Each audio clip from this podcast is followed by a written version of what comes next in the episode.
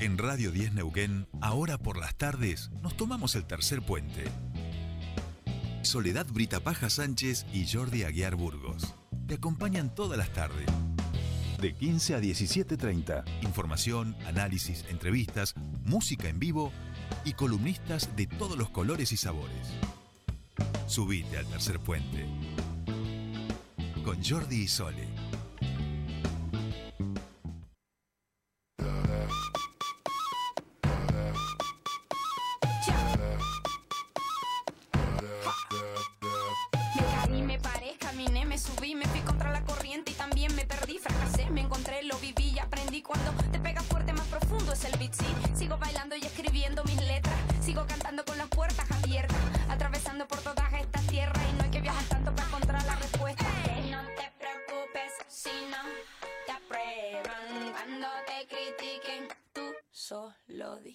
Soy yo.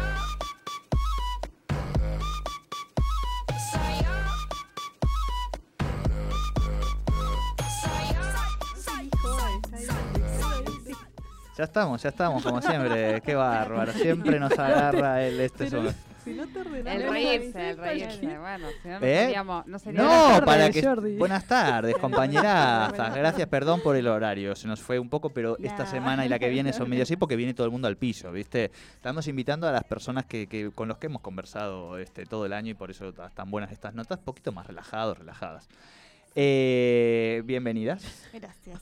¿Cuál me mandé esta vez? ¿Por qué estuve mal? No, no, no, no, es que nos da mucha risa porque no sé en qué momento estamos al aire, estamos hablando y es como de repente, pum, estamos al Estamos aire. todos en el aire. Sí, sí, sí. Eso depende todo No del operador. ¿Por, Por qué eso. no nos avisan con, el- con el mismo énfasis que nos van haciendo que cerremos? Ah, che, empecemos. Yo siempre les Acá hay digo, una seña que quieren que empezamos. aprendamos y hay una seña que no quieren que aprendamos. No sé por Yo qué. siempre cuando estamos por empezar les digo, empezamos, pero como siempre, Yeah.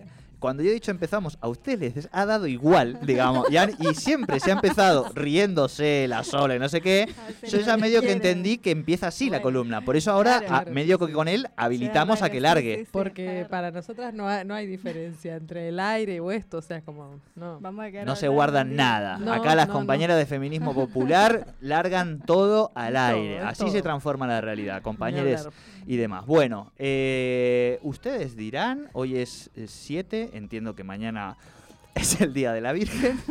No sé si la columna No tendrá que ver so- con ese tema, si lo han linkeado con eso, No, o han tomado, no, no, para nada, para seguramente... No, no, Yo no, sí sé, yo sí sé, pero no le dije. Primero, primero que nada Ah. queremos saludar al país Sí. vecino Chile que acaba de Sí. aprobar el matrimonio igualitario ¿Hoy? hoy hace muy poquitito ¡Qué tiempo, bueno! así que queremos felicitar a los compañeros que al igual que en la Argentina han tenido que dar una eh, magnífica lucha con este proceso de transformación que hemos comentado varias cuestiones acá eh, de Latinoamérica y que nosotros nos pone muy feliz, así que saludamos a los compañeros y compañeras de la diversidad. Es, es casi una manera, vamos a decir, de terminar el año, ¿no? Bueno, eh, vecino, ahí han aprobado un, un avance, una Una- un conquista, un, avance derecho, más. Sí, digamos, sí, ¿no? sí, Solo falta, bueno, eh, que no gane Katz, que no gane que es lo único que nos Sí, tiene sí, como sí. medio raro del vecino país, ¿no? Con Sí, Chile. sí. Pero bueno, algo de esto seguro hablaremos con Vale hoy en el cierre de- del espacio de política. Buenísimo, sí. Eh, después tampoco queríamos dejar de pasar la invitación de la ley Sí. de talles que está acá en Neuquén. Sí. Hemos hecho algunos comentarios unos que otros con respecto al tema que tiene que ver bueno, con campaña. las medidas, que tiene que ver Claro. con, con el cuerpo y, demás ¿Cómo se llamaba la campaña? Le, le- soltar la panza. ¿no? Sí, sí, no, pero no, esto no, es el es... estudio antropométrico para poder, eh, para la Ah. ley de, de detalles. Porque Ah, se- estoy diciendo bueno, cualquiera. claro, se- Bien, la bien. ley de talles necesitamos tener eh, las medidas eh, de, de las personas para hacer talles reales, no de maniquí. Ahí va. Entonces, eso es lo que están haciendo, este estudio antropométrico y están acá, Sí. llegó ya. que es la primera vez que llega a nuestro país Esto para bueno. hablar de talles reales de eh, las y los argentinas, argentines, es así. Eh, Ujú. no, Y para se toma se un estudio, se toma personas comunes, lo está llevando. 22. Ni- Lo está ni- llevando adelante el INTI y ellos son Mirá los bueno. encargados. Es, es todo un trabajo técnico e ingeniero para que se pueda realizar los talles como necesitamos los y las argentinas eh, nuestros, ¿no? Porque los talles que vienen es como dice Sole, o son de maniquí o son de otro país, por eso es que tenemos eh, temas con las medidas. Y con Te el hago una calzado, pregunta, no sé si sabes, te la voy a leer porque se me ocurrió ahora. Eh, esto Chan. tiene que ver con... No, posta que estoy preguntando, no lo hablamos. Dios, qué Esto miedo me daría esto a mí si fuera tú. Al aire, se le ocurrió algo y te lo larga, yo sufriría. Si fuera a mí, vos estás Tiene que- tranquila. es- tiene que ver con que después se implemente, digamos, como a ciertos... eh, no digo sanciones, pero sí como que se, se reglamente o se normalice en las casas de, de- de venta de indumentaria. Absolutamente, para eso es. Sí, sí, para eso es la ley de talles, esto de que tenga que ver con... ¿Se acuerda que en un momento apareció, eh, no me acuerdo cómo se llamaba así, no sé, no sé si fue una ley o fue un, un decreto que exigía a las casas de ropa que tenían que vender determinados talles?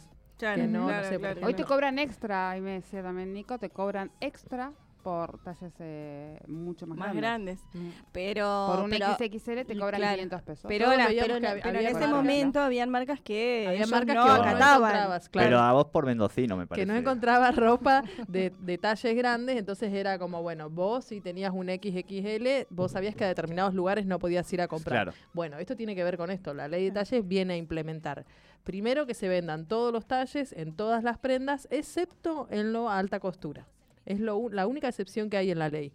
Y después que los talles que sean L son L talle argentinos y argentinas, no talles, no sé, Claro, el Europa, el Claro, Ucrania. Claro, claro. chino, lo que sí. sea, o sea, son sí, son con texturas diferentes. Claro, Eso. eso es lo que se va a estudiar, por eso es un estudio antropológico. ¿no? Antropométrico. Métrico, Antropométrico. de, de las metrías, claro, claro, claro. Que, eh, bueno, mira qué interesante. Así que bueno, eso Tienen queríamos ahí el escáner, el escáner está en la calle Alberdi. 3D. sí. Claro, Oh, exacto. es- es- da para Genial. hacer una nota, por eso me encantó, ¿eh? Y va a estar desde el lunes, o sea, desde ayer, Bueno. hasta el 22 en, eh, en la calle Alberdi, en la biblioteca, el 30, Centro Cultural sí. Alberdi. Sí, sí tiene relación con lo que hablamos el programa anterior, Sí. eh, más allá de, de la campaña, que no es lo, lo mismo, sino, pero de poder aceptar, o sea, a veces, muchas veces lo que nos pasa es esto, no podemos aceptar el- los cuerpos que tenemos y, no- y- y aspiramos a un cuerpo que no es el nuestro y que no, no está en nuestra genética, eh, justamente por esto, porque después cuando necesitas eh, comprarte eh, ropa, no encontrás, porque es- este es como dice Sol, está hecho para una media específica que es muy estereotipada. Sí. Absolutamente. Bien, Y otro tema que no queríamos dejar pasar no lo dejemos pasar. es eh, la denuncia al violento de Antonio Laje. Ah, Eh, sí, sí. Ayer, se lo mandé a Sole a ver si no teníamos algún contacto con Sí, sí, ya hablé, ya hablé con las chicas, las chicas no tenían eh, No tenemos. No. No, pues creo sí, que por otro lado. Yo voy a ir por otro lado, tengo Y ahí se me ocurrió también, hay una compañera también que capaz podría llegar a tener Sí, ahí sí. algún contacto con periodistas argentinas para hablar del tema que va a decir ahora Sora. Sí, eh, bueno, es- supongo que todos deben estar eh, enterados, todas y todas, y es, es una periodista que anuncia su retirada en uno de los, es columnista con Antonio Laje, que entiendo que trabaja en América, creo América. que a la mañana. A la mañana. A a la la mañana. mañana, sí. No tengo mucha idea. Sí, sí, a la, la Eh, primera mañana. Y surge en esto, a mí me hizo mucha relación, no sé si se acuerdan, el programa anterior que hablamos de eh, la alcaldesa de Santiago, que es Sí. Eh, eh, mediática y políticamente, y hablamos Claro. justo el 25 de, no- de noviembre, hablamos de la, de la violencia política, que era algo que era difícil de eh, visibilizar con varias expresiones que dejamos acá al aire. Bueno, con la violencia mediática ocurre exactamente lo mismo y encima de esto se le fusiona la violencia laboral porque bueno, todo el mundo habla de, em, de cuestiones que pueden llegar a visibilizar o no y llama mucho la atención que esta chica, cuando una de las periodistas, porque después aparecieron tres denuncias más, eh, que, la denunci que lo denuncia a él, intenta hacer su despedida y en ese instante, en ese mismo programa, es totalmente... em, él la pasa a sobrellevar, no la deja hablar, no la deja La explicar la censura, situación, la, la invade en, en lo que ella está, ella está muy conmocionada, ella Si te llora. sentiste, ¿no? Esa frase. Claro. Y otra vez aparecen estas frases que eh, habíamos escuchado con, con la alcaldesa de lo que siente ella o de lo que yo te quise hacer ver o de este paralelismo Si te, inmediato que ocurre. si te sentiste ofendida, perdón, ¿no? Ese Claro, sería claro, el concepto. No, es que, lo- no es Claro. que pasó, o sea, no, es, no, no me sentí ofendida, realmente me ofendiste, o sea, pasan y pasan, y hay una intención, es intencional. Claro, claro, me exime de la responsabilidad, es tu subjetividad, digamos, Claro, es tu claro. interpretación Yo de no lo que yo he dicho. vos sos Y soy tan bueno que aunque no sea agresivo y vos seas sensible, igualmente te pido perdón, ¿no? Claro, claro, claro, tal cual, tal cual. Sí, sí, aparte en toda esa expresión que parece como si te sentiste, como parece un pedido de disculpa en serio, es Oye, pero toda- patético, llora, aparte llora en, en su pedido de disculpa, es tremendo.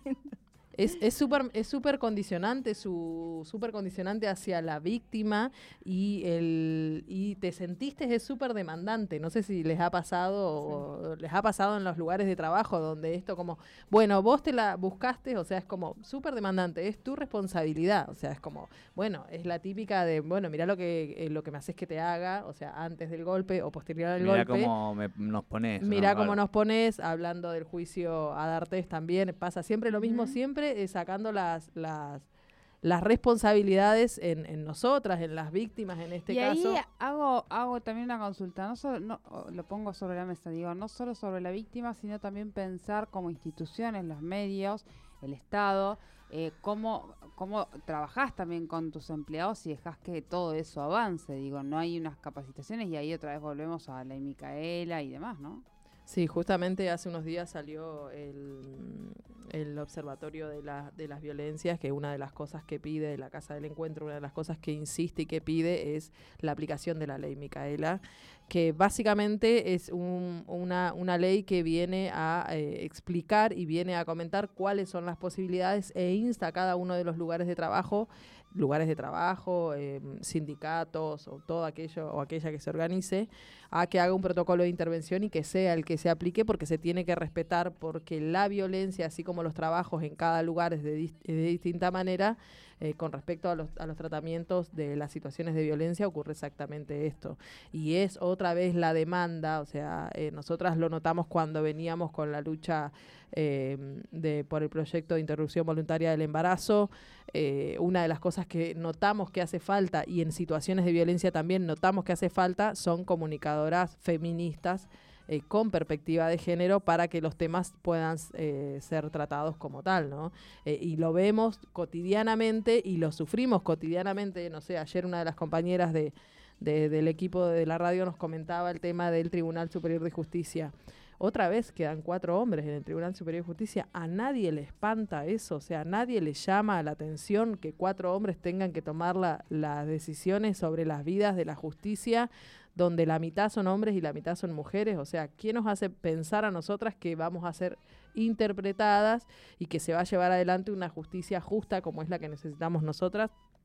Eh, lo sigue demostrando todas estas instituciones, ¿no? Eh, Recordamos acá que el año pasado el sindicato o los empleados, las trabajadoras y trabajadores del Poder Judicial denunciaron que el Poder Judicial de la provincia de Neuquén les emitió certificados de la ley Micaela que ellos nunca habían hecho, que se lo envían a trabajadoras que nunca habían hecho eh, ese, esa, esa ley, que habían llevado esos talleres adelante. Y sin embargo, con tal de cumplir las normativas, ocurren estas cosas. Y en los medios ocurre exactamente lo mismo. O sea, es como que traemos a una periodista, a una columnista feminista que hable una vez por semana y después hacemos cualquier sarta de cualquier cosa y hay que bancársela. Y otra vez aparecen estas violencias que son las violencias que no dejan... dos tres.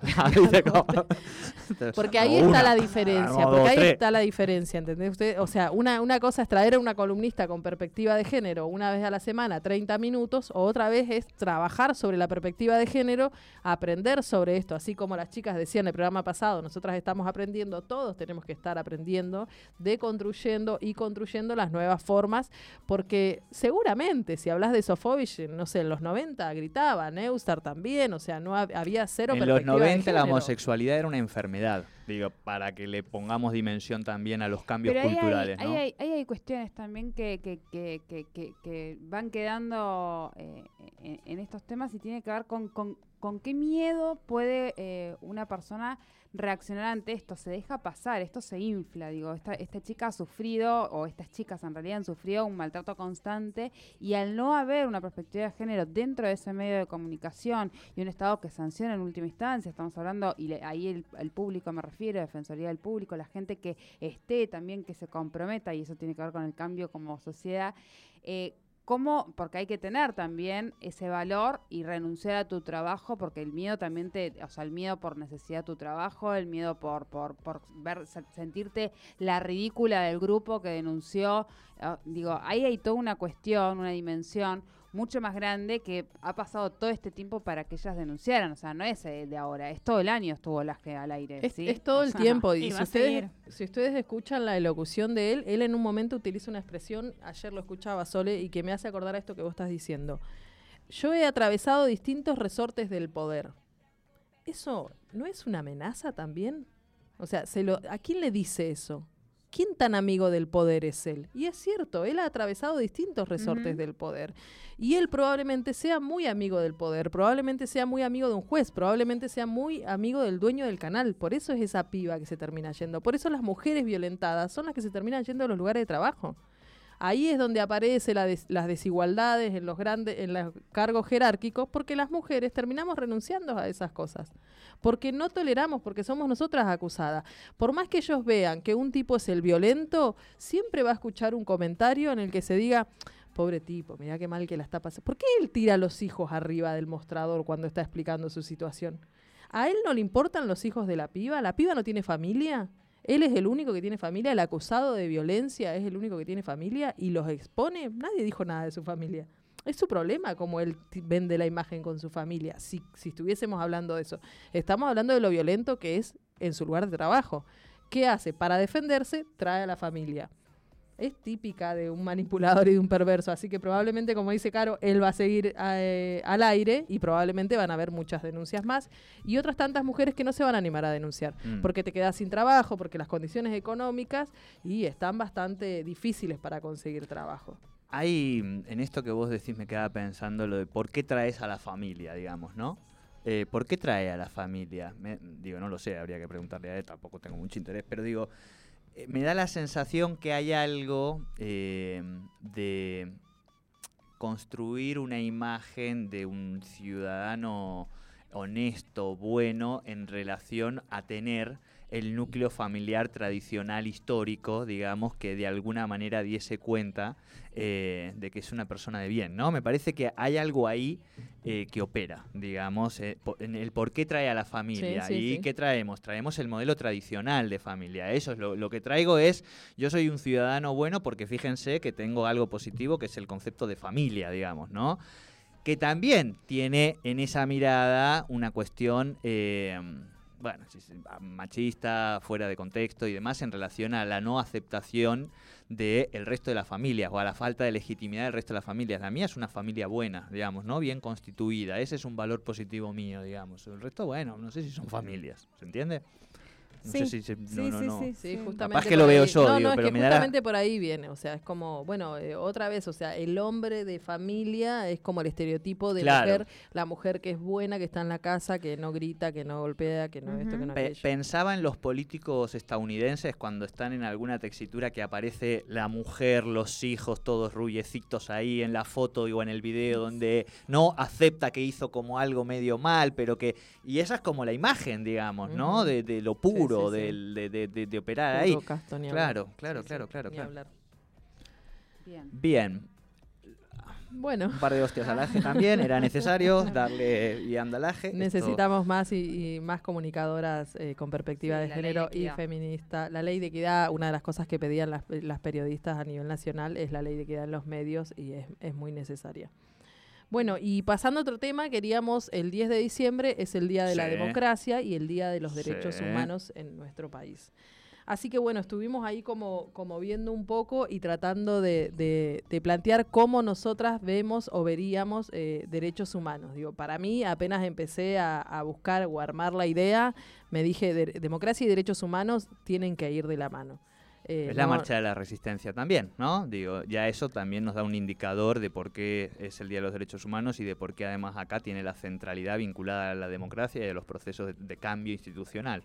Absolutamente. Y por ahí eh, uno como, como hay, hay como con cuestiones que empieza como, como a criticarse o a replantearse. Nos estábamos charlando con Caro hace un ratito, es como democracia, cómo a uno le, le puede llegar a costar esa expresión o no, teniendo en cuenta que eh, hubo un momento que en nuestro país la democracia era solo eh, poder elegir a tus representados. Eh, y afortunadamente nosotras eh, hemos vivido procesos en la, en la política argentina que nos han mostrado que la democracia es mucho más allá que solo que solo elegir a tus representantes y que vuelve al origen. em, Sí, en realidad sigue siendo lo mismo, o sea, es una cuestión de forma y no de, mm, y no de proceso, o sea, es, es el concepto estático de, de la democracia como bueno, Formal. el- como, como tenemos el derecho a elegir eh, y, al, y al quedarse en, en, en ese sentido de la palabra como algo estático y una cuestión de forma y no como algo que uno pueda, una, una forma de vida que pueda, en la que vos podés decidir, eh, pasa esto que, que decimos que no hay, por ejemplo, la responsabilidad ciudadana, o sea, la gente es como, bueno, voy a votar porque, eh, porque tengo que ir a votar, no porque haya un compromiso y lo, y lo podemos relacionar con, eh, con los derechos humanos, decir, bueno, se vota porque en un momento de la historia de este país no había la posibilidad de votar. Entonces termina la representación, o sea, cuando la- asumimos que la democracia, o sea, partimos del punto de que la democracia es solamente el derecho a poder decidir, eh, a elegir, a votar o a emitir el voto en determinados periodos con determinados representantes, la responsabilidad queda en un grupo muy minoritario de, personas que van a decidir sobre la vida y sobre el, proceso de- de todos y de todas. Entonces, eh, cómo nosotros, digo, cómo tenemos que empezar a militar la deconstrucción de la palabra y, y y de y, y, a- y como irrumpir ahí en, eh, con los derechos humanos en transformar a la palabra más que de forma en un proceso constante. ¿Sí? O sea, la democracia es un proceso constante. Es dinámico. Desde el- tal cual, y se tiene que ir eh, como ayornando a los tiempos y a los procesos también que se van dando eh, alrededor. No es la misma democracia que tenemos eh, hoy en el 2021 que la que tuvimos con Alfonsín, ¿no? O sea, el regreso de la democracia, que fue el poder elegir, digamos, con todos los procesos y todo el contexto del momento. Y hoy hay, un movimiento mucho más fuerte, por ejemplo, el feminismo, que viene justamente a eh, como a colaborar y a aportar a este proceso de la democracia a que no sea una cuestión solamente de poder decidir eh, sobre lo que ya está dado, sobre las alternativas que hay una u otra, sino a proponer otras transformaciones y a, proponer otras, eh, otros procesos diferentes a lo que ya está, porque a veces, eh, bueno, es lo que nos pasa, esto que ya está no nos cierra, no nos sirve. O sea, fíjate cómo esto decís, ¿qué, qué, qué pasa en esta situación, no? De la que si vamos a pedir más paridad, vamos a pedir, o sea, eh, la- el, el- el ganar y el conquistar derechos eh, tiene que ver con esto de la democracia, con este concepto de la democracia, de poder decidir, de poder elegir, y tiene que ver con los derechos eh, de, de las personas, eh, con los derechos humanos. Más allá, más allá, o sea, porque si no reducimos los derechos humanos simplemente al, al, al poder de tener este el derecho a poder decir sin a- algo Claro. sin tener que ir preso, ¿no? O presa. Entonces, digo, eh, es mucho más profundo, es mucho más fuerte y, en- y entonces no se nos pueden escapar todas las pequeñas aristas que tienen la, la conflu- digamos, el confluir los dos procesos, no dejarlos como palabra porque si no también eh, eh, reducimos el feminismo a un proceso eh, como individual, alejado, y, está todo de la mano, está todo relacionado. Inevitablemente, sin el proceso democrático, eh, el feminismo no podría realizarse. Y por ende, y, el proce- y, y el- la democracia no podría mejorarse Claro, sin, el, hay- sin el feminismo de la mano. No sé si se entiende. Sí, sí, se se entiende. A mí me- retroalimenta. No, no, y- exacto, es una dialéctica. Hay una de las definiciones que a mí más me gustan de derechos humanos, este, hemos trabajado mucho en áreas y demás, eh, es aquella que dice que los derechos humanos son aquellas libertades conquistadas por hombres y mujeres en una en la, en la em, aquellas libertades conquistadas por hombres y mujeres en la lucha por una existencia mucho más digna, digamos, ¿no? Em, digo, desde esta dinámica mucho más de los procesos y de las conquistas en términos de democratización de la sociedad, digamos, ¿no? Este, bueno, se van haciendo algunos Sí. avances, hay algunos retrocesos a veces, pero claramente la historia de la humanidad nos va indicando que la democracia se tiene que ir o se va profundizando, digamos, ¿no? Y Sí, sí, sí, la, la, digamos, la democracia como, como representatividad y participación real, o sea, yo, ¿por qué, por qué ella empieza con esto de, de verlo a de, rever, no te voy a rever, eh, la- las palabras, los conceptos y que nos hacen ruido. Yo siempre digo que no soy democrática, porque la verdad que esta democracia no... Cortame, cortame el. el ¿Cómo, Ponele un pi.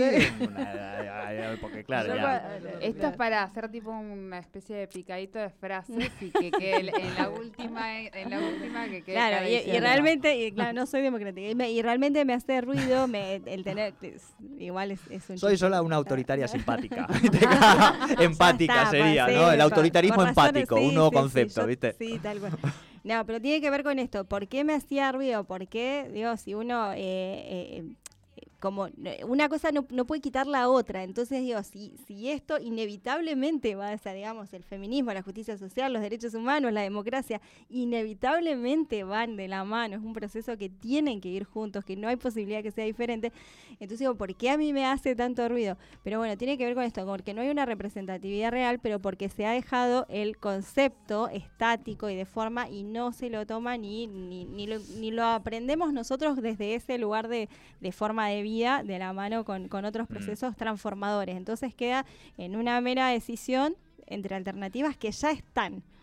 Eh, Sí, y y- porque a mí me da la sensación, y esto ya lo hemos ido hablando y es para profundizar, eh, que más a- eh, po- por afuera, digamos, de- del feminismo, que han construido su épica, digamos, y sus banderas y su proyecto, eh, las izquierdas, los progresismos, todos esos espacios necesitan refundar determinadas épicas y una agenda a nivel global, porque estamos viendo qué está pasando en términos de avances por derecha frente a crisis Sí. sociales donde lo que tendría que haber es justamente este, este nuevo discurso. Yo creo que Piketty, eh, el francés, hay ahí algunas cuestiones en torno a la desigualdad, a la creciente desigualdad y a cada vez que vamos a un mundo de más ricos y pobres. Eso es una realidad absoluta y quizás por allí donde tenemos que buscar estas nuevas épicas también para eh, generar la esperanza, la adhesión a eh, lo que serían fórmulas que sean superadoras frente a las problemáticas sociales en términos de sí. humanidad y no en términos de individualismo, en términos de egoísmo atroz, ¿no? Que es un poco lo que nos viene pasando